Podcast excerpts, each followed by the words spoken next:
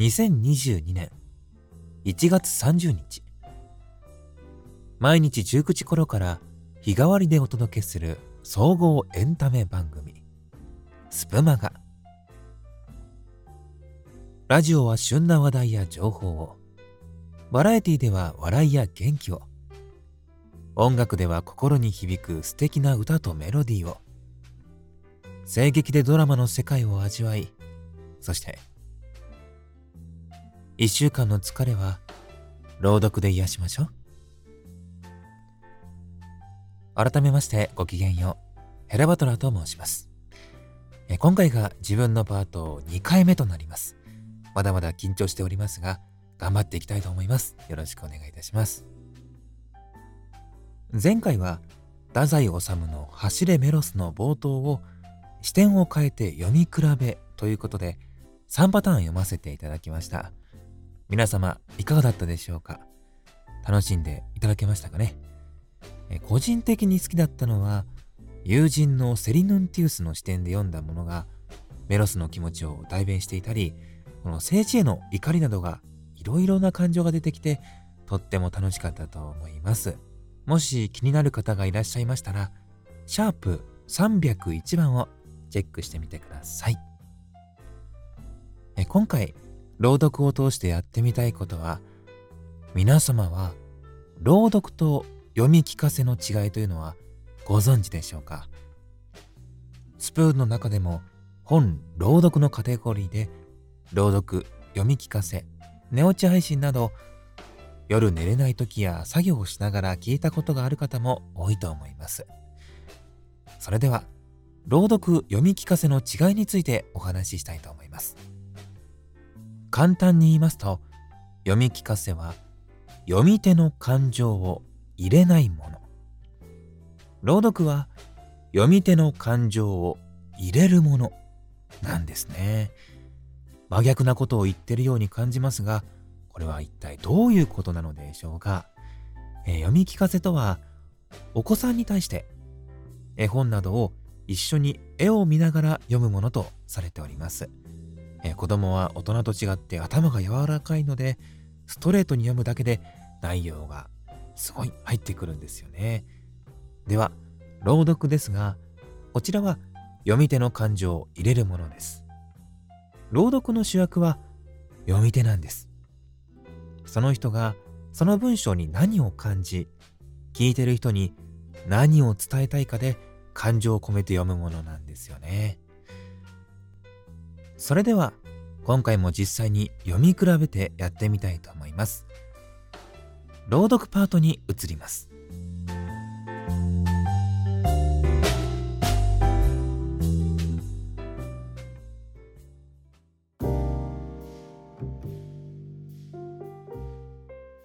今日読ませていただきますのは新見南吉さんの「子牛」というお話です。今回も読み聞かせバージョンと朗読バージョンの2パターンで読んでみたいと思います。この話は短いので全編通してお届けいたします。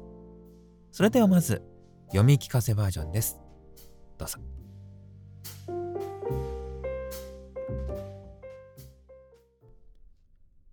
子牛新見南吉子牛がある日お父さん牛とお母さん牛のところへ行って、父ちゃん、母ちゃん、あたい、体の中がむじゅむじゅすんの、と言いました。お父さん牛もお母さん牛もすっかり喜んでよだれを垂らしました。そしてお母さん牛が言いました。坊や、そのムズムズするのはね、今に坊やの体から何かが生えてくるのよ。さあ、それでは、あの丘の南の菜の花畑の中へ入って、じっと座っていなさい。何か生えてくるまで待っていなさいね。と言い聞かせて、子牛を一人きり送ってやりました。子牛が行ってしまうと、お母さん牛は胸を躍らせながらお父さん牛に言いました。ねえ、あの子は世界中で一番美しい子牛だから、今にきっと肩の下からいつかほら丘のふもとで池の上に浮かんでたあの白鳥のような美しい白い羽が二つ生えますよ。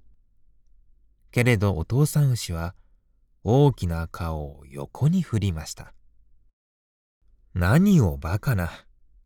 獣に羽など生えるもんか。獣に生えるものは角に決まってる。だがあれはなかなか勇ましいやつだ。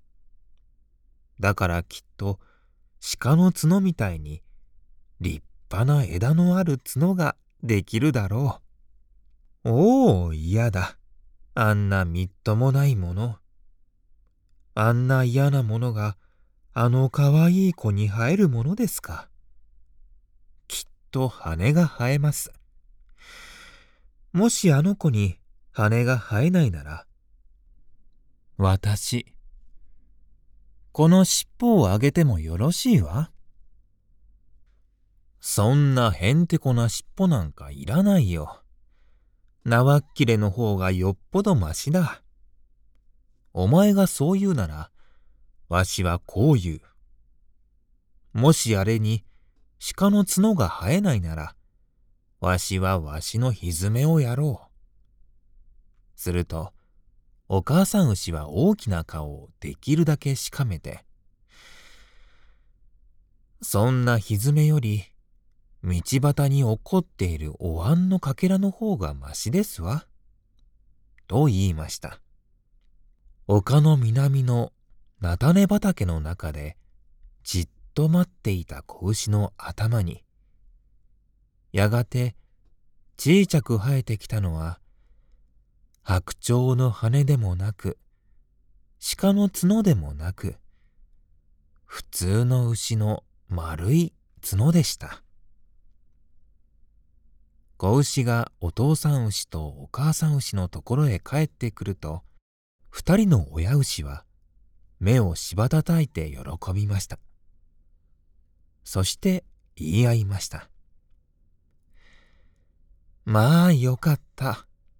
でも、なんて立派な牛になったことだろう。続いて、朗読バージョンです。どうぞ。子牛、新見南吉。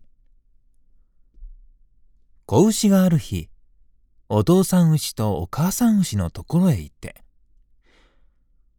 父ちゃん、母ちゃん、あたい、体の中がむじゅむじゅすんの。と言いました。お父さん牛もお母さん牛もすっかり喜んでよだれを垂らしました。そしてお母さん牛が言いました。坊や、そのムズムズするのはね、今に坊やの体から何かが生えてくるのよ。さあ、それでは、あの丘の南の菜の花畑の中へ入って、じーっと座っていなさい。何か生えてくるまで待っていなさいね。と言い聞かせて、子牛を一人きり送ってやりました。子牛が行ってしまうと、お母さん牛は胸を躍らせながら、お父さん牛に言いました。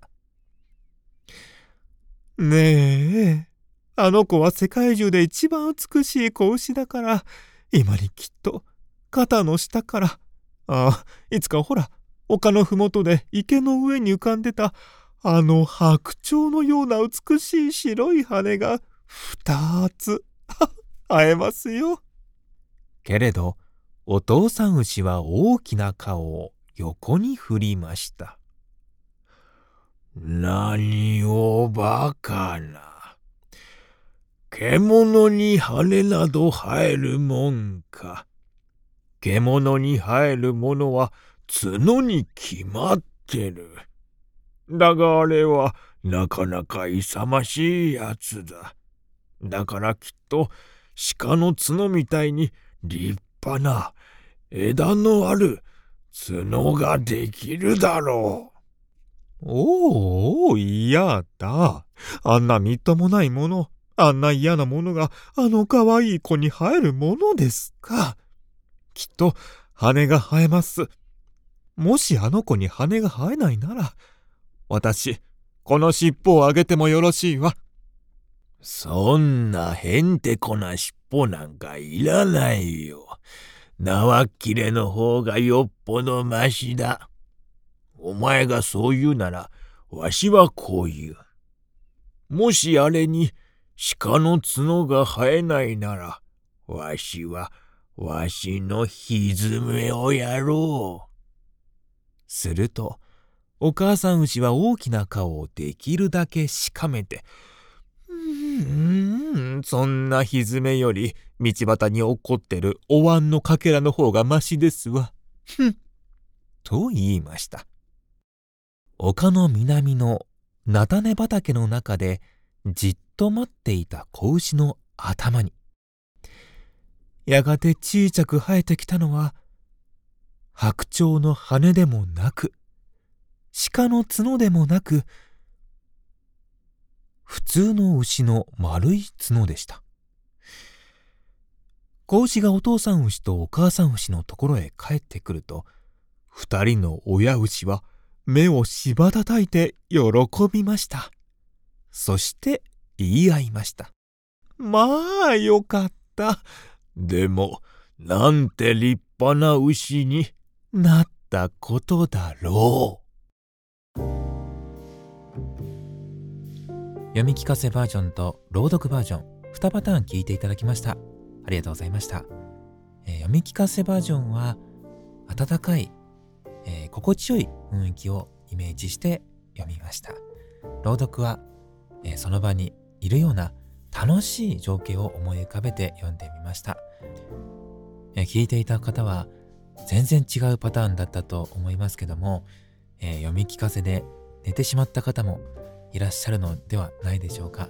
そんな方をね、朗読バージョンで起こすみたいな 気持ちも込めてみました。はい。朗読パートは以上です。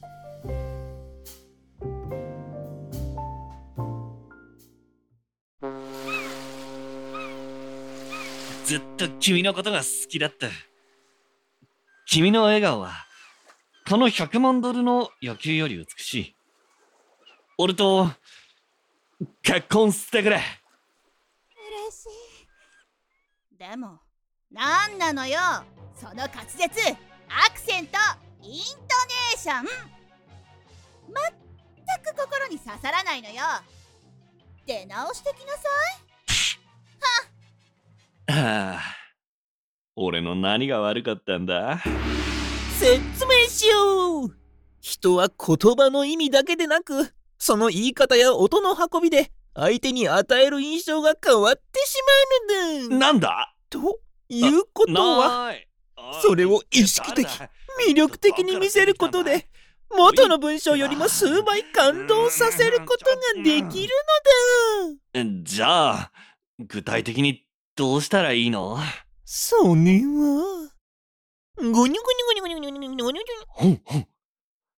なるほどわかったやってみるよ詳しくは、朗読、声劇、オンラインレッスン、再生でお待ちしております。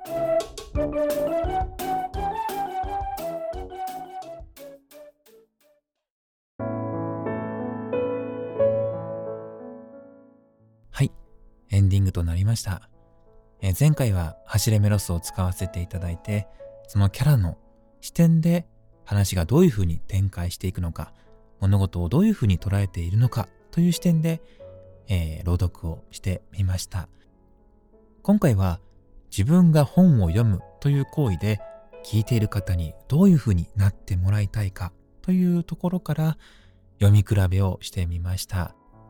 もし手元に本がある方はいろんな視点から読んでみて、いろんな感覚を味わうのも楽しいかと思います。ぜひやってみてください。